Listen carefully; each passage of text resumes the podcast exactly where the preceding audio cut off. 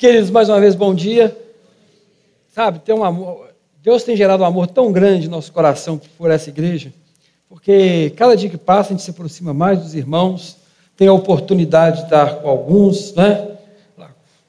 Indo na célula, trabalhando, falando, ensinando e ouvindo muito, aprendendo demais, porque isso é recíproco, tá? Para você falar alguma coisa, você tem que aprender. Você não consegue falar sem aprender. Então é tão bom sentar e ouvir os irmãos expondo a palavra de Deus. É tão bom estar sentado com os irmãos ouvindo né, as exposições durante nossos grupos de crescimento. É tão bom estar dando aula e ouvir os irmãos interpelando, perguntando. É tão bom ser, depois que você termina uma aula, todo mundo corre atrás de você, tirando uma dúvida, expondo uma experiência. Isso é assim que se aprende porque é o corpo que ensina, né?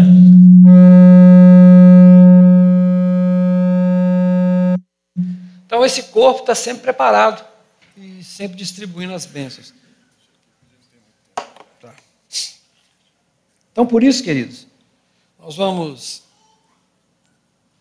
debaixo da graça que Deus tem nos dado, da comunhão do corpo do Senhor, eu espero que Deus use a minha vida nessa manhã para abençoar né, a sua igreja e abençoar.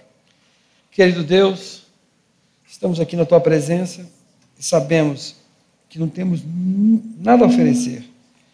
Isso não se torna um jargão, mas isso é uma verdade absoluta, porque somos pecadores, somos egoístas, não sabemos nos proceder na Sua presença, é, mas o Senhor tem misericórdia. O que nos faz diferente é a Sua misericórdia. O que nos faz especial é a Sua misericórdia o que nos faz dignos, Senhor, é a tua misericórdia. A tua justiça é na tua misericórdia. Por, pela tua misericórdia eu peço que nessa manhã o Senhor não deixe que os teus filhos ouçam as minhas palavras, os meus argumentos, as minhas opiniões, mas que através, Senhor Deus, de palavras falhas, de pensamentos errados, muitas das vezes, e de conclusões que são humanas, mesmo assim, Senhor, que o Senhor use esses argumentos, essas palavras, que o Senhor transforme e que chegue vida verdadeira ao coração deles, que eles possam ser cheios do Teu Espírito Santo. Ó Deus, queremos ouvir Tua voz, queremos entender as Escrituras, precisamos muito nos tornarmos uma verdadeira igreja na Tua presença. Ó Deus, seja conosco nessa manhã, nos abençoe e nos guarde com profundidade, Deus, em nome de Jesus. Amém.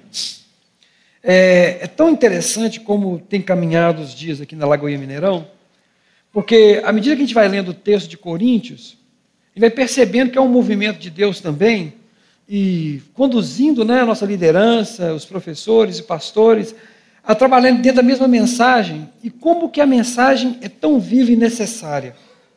Tão viva e necessária. Quando o Pipe é, citou aqui sobre a quantidade de horas que a igreja fica com os filhos, e a quantidade de horas que os pais ficam com os filhos, aí eu me lembrei de uma coisa que é a seguinte: as pessoas imaginam que a igreja, né, e nós estamos desmistificando isso, graças a Deus, que a igreja está restrita a essa estrutura física. Por mais que a gente lute contra isso, e de repente, nós colocamos a responsabilidade sobre a instituição, sobre esse grupo, para cuidar dos nossos filhos. Sim, esse grupo aqui cuida dos seus filhos, mas eles dão apenas um start. Porque você é a igreja. Onde tiver dois ou mais reunidos, você, a sua esposa, seu filho, já é a igreja. Então, nesse momento na sua casa, você tem uma responsabilidade tremenda de ter que ensinar o seu filho, porque você é a igreja. A responsabilidade de cuidar do seu filho é a igreja, mas você é a igreja.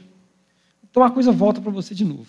Então você não consegue terceirizar o ensino da palavra de Deus, né? porque você sempre será a igreja. Sempre será a sua responsabilidade. Nós somos igreja e sempre temos responsabilidade de cuidar dos filhos de todos, ensinando, né? É, mostrando qual é o caminho, expondo a palavra de Deus e as verdades. E eu digo, pais, estudem a Bíblia, não por vocês, pelos seus filhos. Se você não tem um motivo para estudar as Escrituras, para estudar teologia, para vir né, para a academia da Bíblia, lembre dos seus filhos. Você não pode ensinar aquilo que você não sabe por amor a seus filhos, se aproximem do estudo, de compreender a palavra com profundidade, porque os filhos continuam sendo seus filhos depois dos 18, né? Eu posso dizer isso. E estão sempre carentes de você cuidar deles. A carência muda, mas a necessidade sempre é a mesma.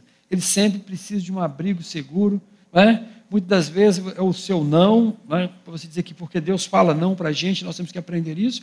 Mas nós precisamos estar sempre aprendendo. Não por nós. Nós não estamos aprendendo para encher de conhecimento né? e dizermos que somos melhores que os outros irmãos em Cristo. Estamos aprendendo porque amamos demais alguém do nosso lado e precisamos ensiná-lo. Viver o Evangelho. E muitas vezes nem com palavras. Aprender o Evangelho para vivermos como cristãos verdadeiros, para que possamos influenciar aqueles que estão próximos de nós. É uma tarefa que, ou seja, uma tarefa que não termina. Só, termina quando você deixa de ser pai, quando você parte para o Senhor Jesus.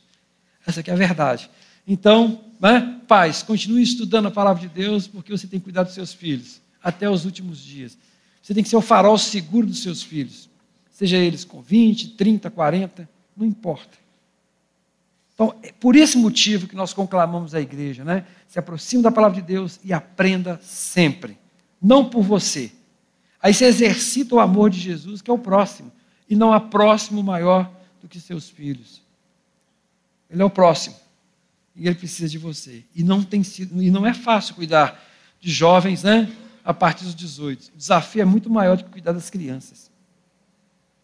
E aí você precisa ser mais exemplo, você precisa ser mais coerente em tudo que você está fazendo. Eu não costumo dar é, títulos a pregações, às exposições, mas depois de analisar o texto que me foi confiado, eu concluí com a seguinte frase: confiança que leva à ruína. A confiança que te leva à ruína. E é sobre isso que nós vamos falar hoje pela manhã. É possível você confiar e se arruinar? Paulo diz que sim. Capítulo 10 do livro de Coríntios. Ora, irmãos, não quero que ignoreis que nossos pais estiveram sob a nuvem e todos passaram pelo mar. Tendo sido todos batizados, assim na nuvem como no mar, com respeito a Moisés. Todos eles comeram de um só manjar espiritual, maná. Beberam da mesma fonte espiritual, porque bebiam de uma pedra espiritual que os seguia. E a pedra era Cristo. Entretanto, Deus não se agradou da maioria deles, razão porque ficaram prostrados no deserto. Ora, essas coisas se tornaram exemplo para nós a fim de que não cobicemos as coisas más, como eles cobiçaram. Não vos façais, pois, idólatras, como alguns deles, porquanto está escrito: o povo assentou-se para comer, beber e levantou-se para divertir-se. E não pratiquemos imoralidade, como alguns deles o fizeram, e caíram num só dia 23 mil. Não ponhamos o Senhor à prova, como alguns deles já fizeram, e pereceram pelas mordeduras das serpentes. Nem murmureis, como alguns deles murmuraram, e foram destruídos pelo exterminador. Essas coisas lhe sobrevieram como exemplos e foram escritas para advertência nossa, de nós outros, sobre quem os fins dos séculos têm chegado. Aquele, pois, que pensa estar em pé, veja que não caia. Não vos sobreveio tentação que não fosse humana, mas Deus é fiel e não permitirá que sejais tentado além das vossas forças. Pelo contrário, juntamente com a tentação vos proverá livramento, de sorte que possais suportar. Paulo vem construindo, desde o início da carta, todo um, um princípio de exortação à igreja de Coríntio. E nós sabemos que o grande problema de Coríntio é o orgulho, a vaidade. Você fala, como assim? É o orgulho de ser uma igreja diferenciada. E, eles, e esse orgulho é tão grande, tão grande, que vai cegando a comunidade. Uma igreja que, com essas características, uma igreja que tinha todos os dons espirituais à disposição, todos os ministérios à disposição, e se sentiam extremamente cultos, porque eram gregos, né, tinham influência grega, então eram pessoas cultas, mas mesmo que tinham escravas, estavam num local. Imagine bem, é como você está em Nova York, né? Você tem acesso a toda a cultura, acesso a muito dinheiro, acesso a tudo que é possível se adquirir, a todo prazer. Você está localizado numa cidade dessa, você também tem, de repente você é alcançado pela graça de Deus, Deus te elege ali, te salva, e você tem seu lado espiritual já reestruturado e toda uma estrutura da cidade à sua disposição. Então você se sente muito né, acima da média.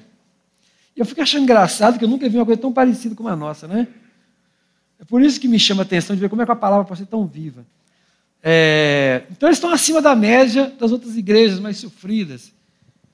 Isso gera o quê? Um orgulho.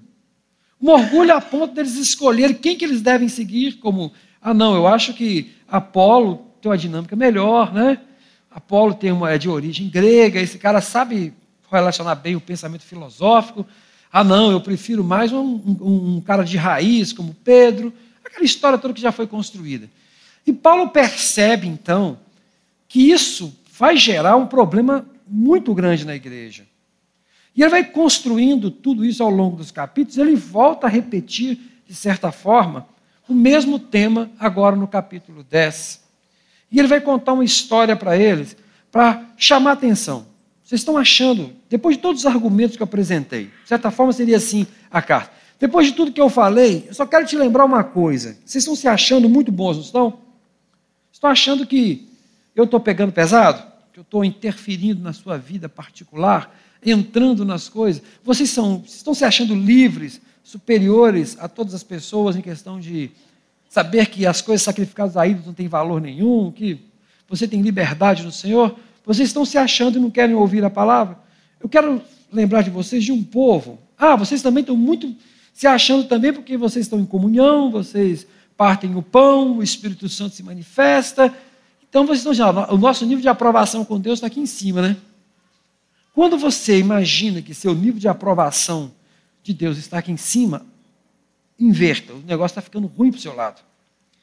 Porque a única forma de você realmente estar grande diante do Senhor é quando você se sente incapaz de se aproximar dos pés do Senhor. É quando você está menor do que o menor dos irmãos que você olha para a igreja. É quando você fala assim: Deus, eu não sei porque isso me colocou aqui para fazer isso, porque a situação não é boa para o meu lado. O que, que eu tenho para oferecer?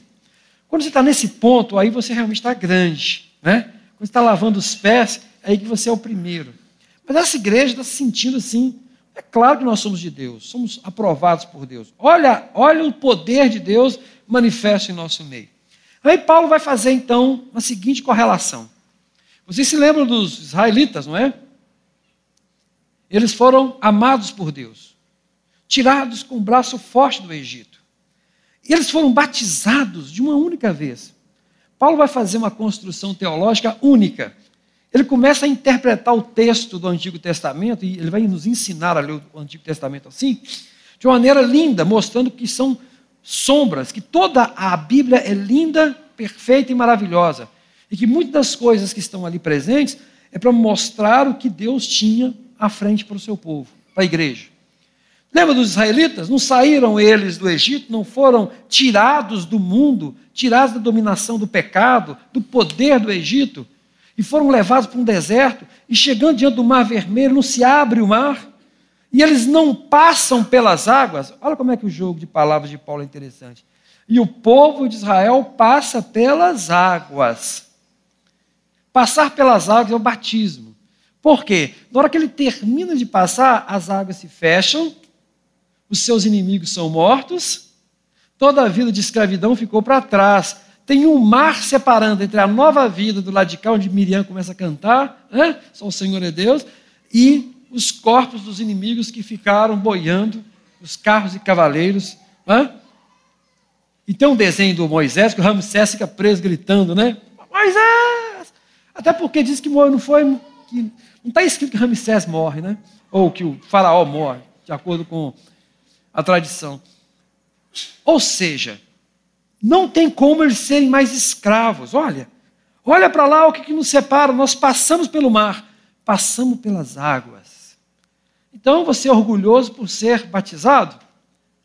Você é orgulhoso porque passou pelas águas, porque o seu sacramento do batismo foi público. É claro que sou salvo, é claro que eu estou cheio da graça de Deus, porque fui batizado, dei testemunho público, né? sou um membro da igreja.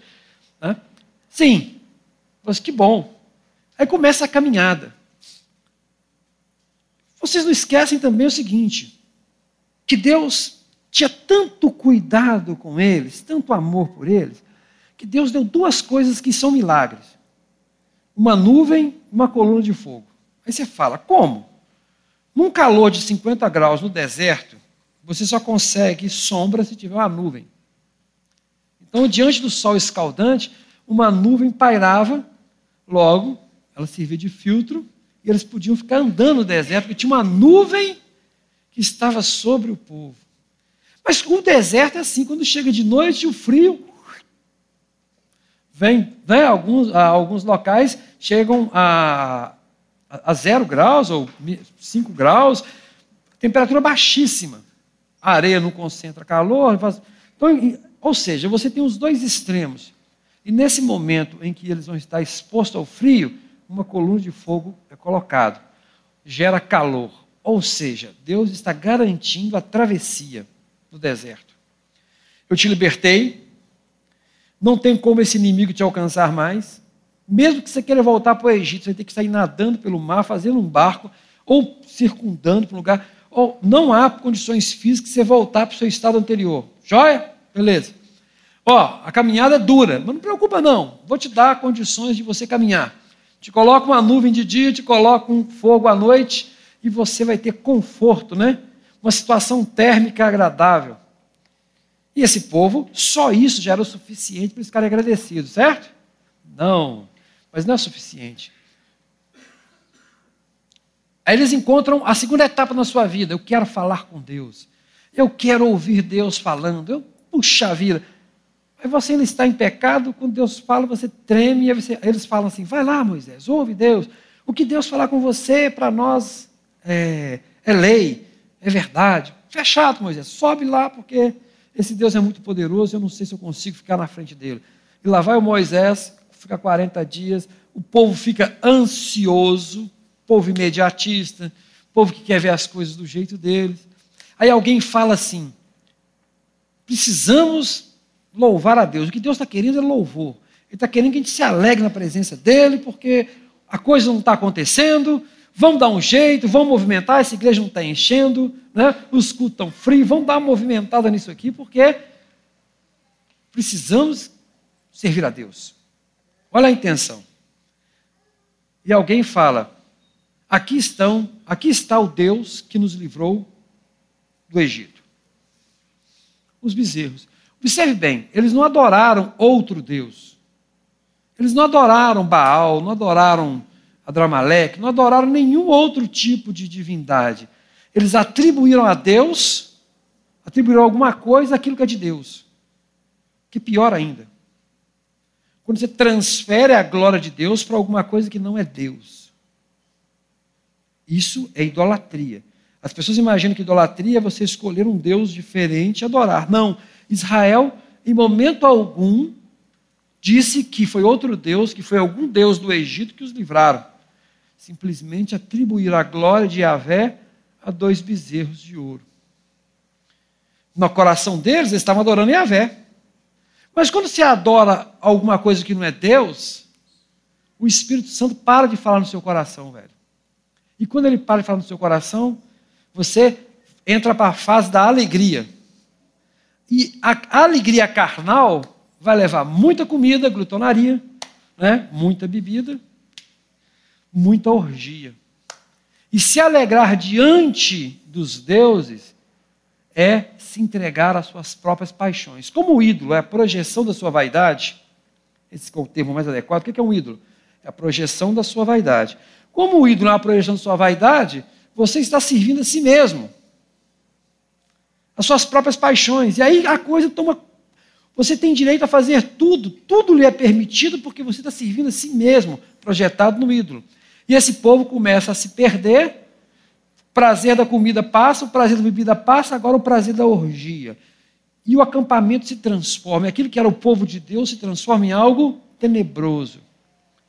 Mas Deus volta, através de Moisés, usa de força e os pune. Pune porque é mal? Não, porque é justo. E porque ele ama muito aquele povo e quer que eles continuem caminhando. Passou a primeira etapa, a idolatria. Depois da idolatria veio a, a prostituição, o descontrole. E eles continuam, prosseguem. Já viram, constantemente Deus está sustentando esse povo. Isso já era o suficiente? Era. Viram também que Deus não aceita que a sua glória seja dada para outro? Viram. Viram que Deus não aprova aquela forma de alegria onde há um descontrole que Paulo vai tratar nos, nos capítulos anteriores? Viram. Mas é suficiente? Não. Continua andando. Bate fome, quero carne. Bate sede, eu quero água. Ei, se você é filho de Deus, por que, que você não manda as pedras se transformarem em pães? Nem só de pão vive o homem. A primeira coisa que nos faz, primeiro, das primeiras coisas que nos faz questionar a graça de Deus é o nosso sustento imediato.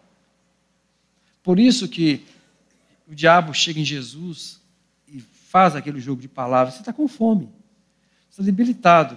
Não é melhor você usar o seu poder para resolver essa questão? É importante comer, né? É importante comer, mas mais importante que comer é servir a Deus. É a palavra dele que sustenta. E por causa da fome, esse povo vai então dizer que não pode, começa a reclamar de Deus. Aí Deus vai mandar o pão, vai mandar a carne. Ah, mas está enjoativo demais essa carne e esse pão. E agora, o que adianta comer carne e pão se não tem água? Estou no deserto. Ah, meu Deus do céu, vou morrer de fome. Ah, vou morrer de sede. Uma rocha né, dá água ao povo. Aqui Paulo vai usar uma questão que a rocha seguia, e alguns teólogos chegam a falar que isso era um mito entre os judeus, que a rocha que foi tocada, porque você vai ver que a água sai da rocha em dois eventos em números. Né? Vai acontecer em dois, em dois locais geográficos diferentes. Então eles acreditam que a rocha ia andando atrás deles. Né? Era, era um mito entre eles. Paulo vai usar desse mito, dessa crença, e dizer que a rocha, na verdade, é o próprio Cristo. Então ele faz um jogo teológico com os coríntios, dizendo: olha, quem sustentou aquele povo o tempo todo foi Deus, Cristo. Aí ele vai evocar a divindade de Jesus quando ele vai chamar Jesus de rocha. Você vai ver que ele vai falar que, não, que eles tentaram a Cristo. Algumas Bíblias vai dizer assim, tentaram ao Senhor, tentaram a Deus, mas o texto original é Christos mesmo, e não Kyrios, nem Teós. É Christos, porque Paulo já está fazendo a leitura do texto e já fazendo a hermenêutica e a aplicação do texto ao mesmo tempo. Ao mesmo tempo que ele tá, faz uma interpretação do texto antigo, ele já vai fazendo a leitura para a igreja de Corinto. Eles tentaram, porque ele tenta mostrar que Jesus é Deus, de uma maneira muito tranquila. Eles tentaram a Cristo. Quem dava água para eles, na verdade, era o Cristo. O sustento. E eles feriram, eles perderam a confiança. E no final das contas, esse povo começa a murmurar. Ou seja, se você não é grato a Deus, se você não consegue ver o poder de Deus, porque eles estão vendo o poder de Deus continuamente, mas eles não conseguem perceber. No final das contas, sobra o que? A murmuração. É o questionamento. Se, se eu tivesse no lugar de Deus, eu faria melhor. Viu essa expressão? Essa expressão é uma murmuração. É dizer que você sabe o que é melhor para a sua vida do que Deus. Esse pensamento é um pensamento de murmurador. Ah, né? Se, tivesse, se Deus estivesse no lugar de Deus, eu resolvia esse negócio de outro jeito. Não faça isso, querido. Não pense assim. Né? Se pensou, clame a Deus para que te perdoe. Porque isso você está tomando o lugar de Deus, está murmurando. E a murmuração começa a reclamação, eles começam a falar: bom é estar debaixo do jugo de Satanás. Na verdade, bom é estar no jugo do, do Egito, é comer a cebola e o alho. Gente, cebola e alho não é uma coisa bacana, não é? dá um gostinho, mas você comer, você ter prazer na cebola alho, se fosse um melzinho, um chocolatinho, né, Bibi? Trazer para as mulheres um chocolatinho? Não, é, eu acho interessante a cebola e o alho, porque é só o tempero, né? Não estou nem falando do alimento, ó, a comida que o Senhor me dá, que esse maná, é sem tempero. Não agrada ó, o paladar. Observe que não está falando do sustento. Eles não estão falando que estão passando fome. Eles não estão falando que estão ficando fracos. É porque o meu paladar, né? Eu falo que eu tenho um paladar de pedreiro. Então, seguinte, tem gente que, quando você vai comer, ele pega agridoce, mistura lá, né? O cara você vai, você põe assim, só, é, você tem que sentir os vários sabores. Eu não fui ensinado assim, quero aprender, né? Então, eu não consigo falar, gente, é paladar básico de pedreiro, né? O que é sal é sal, o que é doce é doce, né? no máximo. Então, um paladar básico, né? Uma, é, a marmitinha para sustentar, né, Silvio? Esse trem assim de, ah, mistura doce com isso, com aquilo. Nem sempre eu consigo, ou está rindo o Bruno que a gente falou sobre isso, né? Nem sempre a gente consegue, a gente é, se agradar. Mas por quê? Porque não fomos ensinados. Mas eles estavam, eles estavam preocupados era com o tempero. Observe bem, olha o detalhe, estamos preocupados com o alho, com a cebola. É porque aquilo vai dar um gostinho. Oh, não importa se Deus está na nuvem, não importa se Deus está no fogo, não importa se sai água da rocha, não importa né, que a gente está livre, não importa. O que importa é se eu estou me agradando se eu estou sendo satisfeito. Então, o alho e a cebola quase que representam assim, né, aquele lado efêmero. Você consegue viver sem alho, sem cebola, você não consegue viver sem comida, sem água, sem a proteção da nuvem, sem a proteção do, é, da coluna de fogo, não é assim? Nós, muitas vezes, chegamos para Deus e começamos a, a reclamar constantemente: Oh, Deus, a minha vida é tão infeliz porque eu não consegui aquela pós-graduação. Oh Deus, como eu sou infeliz porque eu não consegui comprar aquele carro, ponto tal. Ou porque eu queria um 2.0 e só consegui comprar um 1.4 importado. Oh, como minha vida infeliz. É mais ou menos assim, né? Eu estou passando uma luta tremenda, irmão. Por quê, irmão? Não, porque meu quinto namorado me abandonou. Assim, sabe? Não, não é que não seja problema, só estou dizendo que quando você vai checar a sua vida, Deus tem te sustentado de uma maneira tão poderosa, sabe? Ele tem sido a sua nuvem e sua coluna de fogo no dia e na noite, constantemente. Ele tem saciado a sua sede, ele tem saciado a sua fome, e você fica lembrando do da cebola e do alho. Mas por que, que Paulo vai fazer essa colocação? Que contar a história toda, né? Porque ele vai construir, vai falar da serpente. Chega a hora que eles ficam tão murmuradores que Deus manda serpentes para matá-los e diz: Olha, se esse povo que Deus escolheu se manifestou desse jeito, muitos ficaram prostrados, muitos não chegaram a lugar nenhum, e apenas dois homens que confiaram no Senhor, confiaram de verdade, de verdade, chegaram. Vocês estão se achando demais, tá? Vocês não estão com essa bola toda, não. Eles, eles tiveram muito mais. Se vocês estão orgulhosos pelos dons espirituais que vocês têm, né? Todo dia tinha cura, todo dia tinha libertação, todo dia tem língua estranha, todo dia tem profecia, né? Vocês estão se achando por causa disso? Esse povo aí, ó, viram muito mais poder do que vocês. E olha onde é que eles terminaram. Vamos falar um pouquinho de Josué e Caleb, rapidinho para a gente entender qual que é, em que ponto que Paulo quer chegar, apesar dele não citar isso aqui. Vocês notaram que quando os vigias chegam, o que, que eles trazem? Eles trazem frutas enormes, suculentas, saborosas, que fariam os seus olhos se saltarem e falar: Eu vou lutar para essa terra, porque esse trem é bom demais. Você imagina que caixas de uvas gigantes, romãs, né? E falar: Olha, a terra mana leite e mel. Ou seja, eu sempre explico para os alunos, né? Manar leite e mel é muito pasto para as vaquinhas ficarem gordinhas, muitas flores, para, né? tem muitas abelhas, tem muitas flores, tem muito mel disponível. Ou seja, não precisa trabalhar muito, não. É só lá, tá, tá com vontade de, é, de um docinho? É só lá e puxar no mel, né? Pegar das abelhas, as vaquinhas vão ficar felizes, vão ficar gordinhas, dando leitinho. Quer dizer, é terra boa com pouco trabalho. Eu vou trabalhar pouco e a terra vai me dar muito, porque a terra é boa. Isso é tudo que eles queriam na vida. Para quem era escravo, que tinha que né, se matar para conseguir um pouco de alimento, agora vai para um lugar onde a terra quase que entrega tudo para eles. E olha os tamanhos dos frutos. Eles não estavam reclamando da cebola e do alho?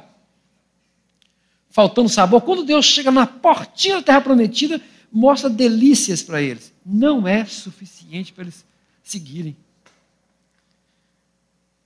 Vê como é que o ser humano fala assim, mas se eu tivesse isso, Deus, a minha vida estava fechada. Se eu tivesse terminado aquele doutorado que eu planejei, eu seria o cara mais feliz do mundo. Hã? Já viu quando a gente fala assim, o que falta para eu ser feliz na vida? Você vai descobrir que é um negócio pequenininho, se comparado com a sua vida.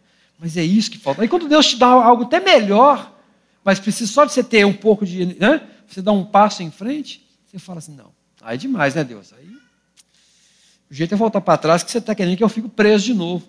Virar para Deus e falar que Ele está te deixando você entrar na, num lugar para perder, é dizer o seguinte: eu não acredito. No fundo, no fundo, eu acho que nós demos foi sorte lá com o Faraó, sabe? Faraó que não estava afim de ter a gente, a gente estava dando muito trabalho para Faraó, a gente estava comendo demais lá e acabou expulsando a gente. Esse papo de livramento de Deus, eu acho que tem que ter alguma coisa. Nem sei se a gente conseguiu sair. Eu nem sei o que aconteceu, eu nem me lembro desse negócio de mar vermelho, porque só pode ser mentira esse troço. Eu devia, eu, eu, eu devia estar dopado no dia. Né? Me pegaram no sono, vamos, vamos correr que o faraó está libertando a gente. Eu nem vi o que aconteceu, me arrastaram. Dizem que eu passei pelo mar, nem me lembro do mar. Entendeu? Esse trem está esquisito. Esse Deus está querendo que a gente chegue aqui para a gente ser preso. Percebeu? Aí Paulo fala: esse, esse tipo de gente não conseguiu de forma alguma atingir o objetivo. Quem, vocês estão sentindo que vocês estão de pé? Cuidado para vocês não caírem. Você está de pé, não está? Está sentindo que você é o cara? Cuidado. A única coisa que vale a pena se manter nesse momento é sua comunhão com Deus e deixar que Ele te leve. Isso que é importante. O restante pouco importa. Então, Paulo começa a construir até o capítulo 13 e mostrando para os coríntios que eles estão totalmente equivocados. Isso serve para nós? Nós podemos ser orgulhosos. E eu falei que quando, essa, quando esse texto foi, foi escolhido, né, eu até comentei com os nomes, Coríntios é não, não, não é uma carta teológica, né, tão profunda, é muito prática. E assim, mas o Pipo escolheu, a princípio eu fiquei assim, por que será que escolheu? Depois eu testemunhei que entendi perfeitamente por que escolheu. Até lá na, na casa do né, nosso GC lá onde nós nos reunimos. Eu entendi perfeitamente. É porque isso é um alerta para nós mesmos. Né? Temos o privilégio né, de termos grande parte das pessoas aqui com boa formação, né? até com seis refeições por dia, como a irmã perguntou, né? Seis, cinco, quatro. Temos muitos projetos realizados na vida, com muitos outros para realizar, todos conduzidos por Deus, todos permitidos por Deus, mas nós estamos num deserto. E só conseguimos fazer isso porque nós temos a coluna de fogo e a nuvem. Alguém, alguns teólogos vão falar que a nuvem é o Shekinah de Deus, que o fogo é o Espírito Santo. Tenta né, criar muitos símbolos. Mas você não precisa chegar nesse ponto, não. Se você entender a, a, a mensagem macro, a mensagem é: Deus te sustenta dia e noite. A tua caminhada é por Ele. Você não consegue. Por isso que Paulo vai fechar o texto dizendo: olha, fiquem firmes. Vocês estão sendo levados aí para os templos de Afrodite e pecar. Vocês acham que vocês não têm controle? Ah, tudo bem, se meu corpo pediu para fazer sexo, a necessidade, eu vou lá e não tem problema. Eu sei que aquele templo lá não significa nada, eu posso comer à vontade. Ei, ei. Só que na hora que vocês começam a se envolver desse jeito, vocês estão acabando adorando esses ídolos. Por quê? Paulo vai pegar esse texto, porque esse texto é carregado de outras mensagens. Uma das formas, por exemplo, quando Balaão chega e é convidado por Balaque para amaldiçoar o povo, ele tenta amaldiçoar o povo três vezes e Deus coloca outra palavra na boca dele. Porque Deus usa quem ele quer. Até o profeta maldizente, né, o aquele agoureiro, a gente chama de profeta, mas ele era um, né, um agoureiro profissional, pago para amaldiçoar as pessoas. Ele chegou para amaldiçoar e falou assim: Cara, não tem jeito, toda vez que eu vou amaldiçoar, o Deus deles toma minha boca e fala. É muito forte. Né? É como, é como alguém que mexe com magia negra, quisesse fazer uma magia negra contra você e, e tem que falar alguma coisa contra você, acaba falando o contrário, isso acontece mesmo, né? porque está tocando o povo de Deus. Mas vem cá, o único jeito de a gente conseguir puxar, puxar o tapete desse povo é fazer com que eles deixem de segui-lo. Então é simples. Mande as nossas mulheres. Não tem nada a ver com as mulheres, não, tá? Mande nossas mulheres se relacionarem com seus filhos. Por quê? Mas não eram mulheres comuns, eram as sacerdotisas do, do, do templo. Sacerdotisas cultuais, né? prostitutas cultuais, que entendem que o, que o relacionamento sexual tem a conexão divina. Deixem eles se alegrarem, bebem, cantam, têm relações sexuais, e como os corpos delas estão dedicados a Baal e aos outros deuses, quando eles se relacionarem né, consensualmente com eles, eles estão adorando a Baal. Pronto, fechou a questão. Ele dá esse, ele dá esse conselho para Balaque. Deus manda destruir todo aquele povo depois, mas essa raiz de mal fica registrado porque é assim que o povo de Deus cai. É quando se mistura, quando não tem o cuidado. E a mistura acontece porque a gente pode ser vaidoso, orgulhoso. Orgulhoso em quê? Tem uma música do João Alexandre, né, que eu gosto muito, foi eu fiz um meu trabalho de monografia, é vaidade, né? Vaidade no cumprimento da saia, no cumprimento da lei, vaidade exigindo prosperidade por ser o filho do rei. Vai... Depois convido vocês a ouvirem o texto dele. Ele vai falar sobre a vaidade da igreja, sobre esse espírito de, de se achar, né? Que tem uma revelação melhor, que tem uma forma melhor de enxergar as coisas, e a nossa fraqueza se, é, se estabelece aí. É quando você imagina que você não vai cair porque você é de Deus. Porque você é da igreja X, faz trabalho Y, está né, em comunhão. Meu filho nunca vai acontecer isso com ele, porque eu sempre levei ele na igreja. Eu quero te falar que você está num ledo engano. Não é isso que fortalece seu filho. Não é isso. É a graça de Deus o tempo todo. É a nuvem e é a coluna de fogo. O que Paulo vai dizer é o seguinte: é possível a confiança levar à ruína? Sim, quando você confia em si mesmo, quando confia naquilo que você enxerga, naquilo que você vê, achando que toda manifestação de Deus vem de você. A minha ruína vai começar quando eu achar que eu estou preparado para subir no púlpito. E eu quero sempre me sentir inútil a essa igreja, incapaz de ter que me preparar todos os dias para subir e pregar.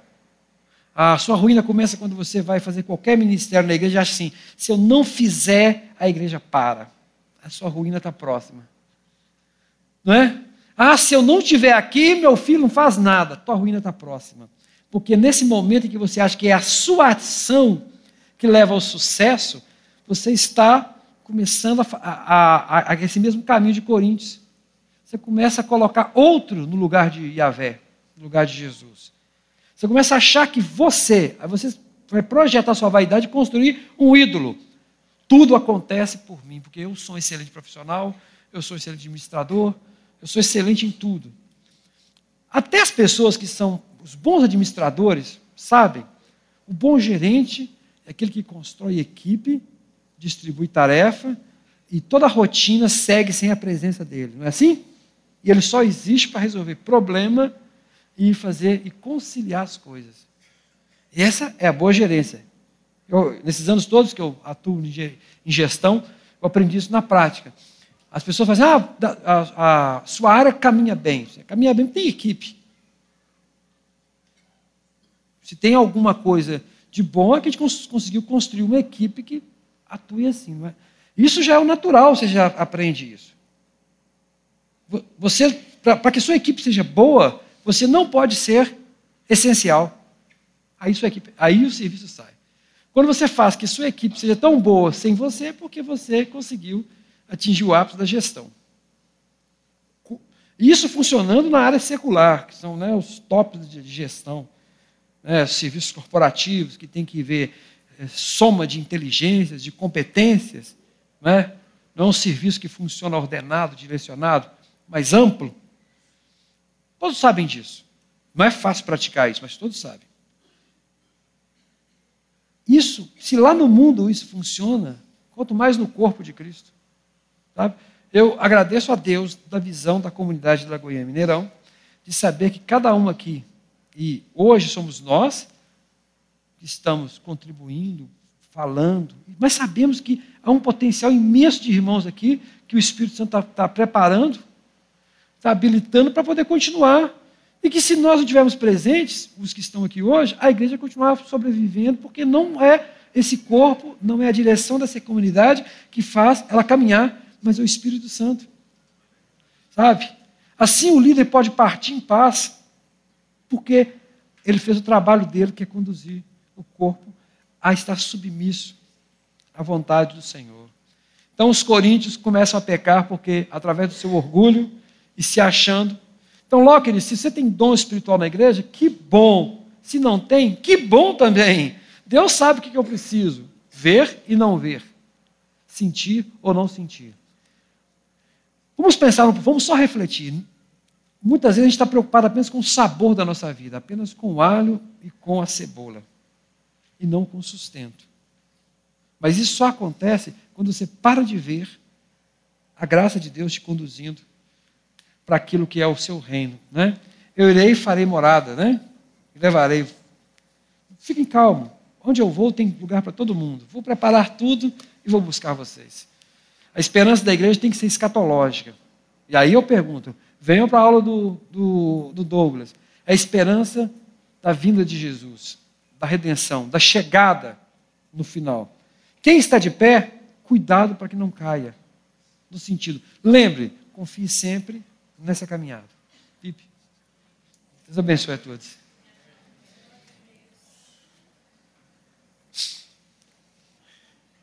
Logo, toda prova não é é para a sua perca, né? Ou seja, né, se você hoje está aqui e você acha que algo grande, impossível, está na sua frente, só vai, porque Deus não vai, né, de fato, te dar nada né, que você, com Ele, possa vencer. Amém? Vamos todos é, ficar de pé? Glória a Deus. Você está de Bíblia Rosa hoje, irmão? Não esqueci a minha Bíblia, ah, sabe? Aí eu peguei, eu roubei da minha esposa. Eu estou acostumado com o celular, mas cadê minha Bíblia, meu Deus? Senão os músicos escandalizam, assim, leva a é. minha. Você está muito contemporâneo hoje. Graças a Deus. Vamos orar, irmãos. Senhor Deus, obrigado, Pai, pela tua graça, pelo teu favor nessa manhã, por esse ensino que nos diz que nós precisamos nos render mais ao Senhor e confiar nas tuas ordens, confiar nos teus nortes, sabendo, Pai, que a nossa vida é tão preciosa para o Senhor, que qualquer coisa, qualquer coisa que está à nossa frente é pequena perto da graça que o Senhor nos conduz e nos conduzirá até o final. Por isso eu oro por cada família, por cada um que aqui está, pedindo ao Senhor que essa semana seja uma semana, Senhor, de ousadia na tua presença. Que as pessoas possam olhar para frente e não temer o futuro, porque estão debaixo do Senhor, estão sendo conduzidos pelo Senhor, e que também, Pai, não haja murmuração no nosso meio. Deus tira todo o clientelismo dessa igreja. Deus, todo conforto, balança essas cadeiras, Senhor. Em nome de Jesus eu oro que o Senhor chacoalhe a Lagoinha Mineirão, Pai. Que as pessoas que estão confortáveis aqui, elas possam ser chacoalhadas nessa semana, porque semana que vem, no domingo, certamente elas serão. Em nome de Jesus nós oramos. Amém, amém. e amém. Vai na graça, vai na paz. Deus te abençoe.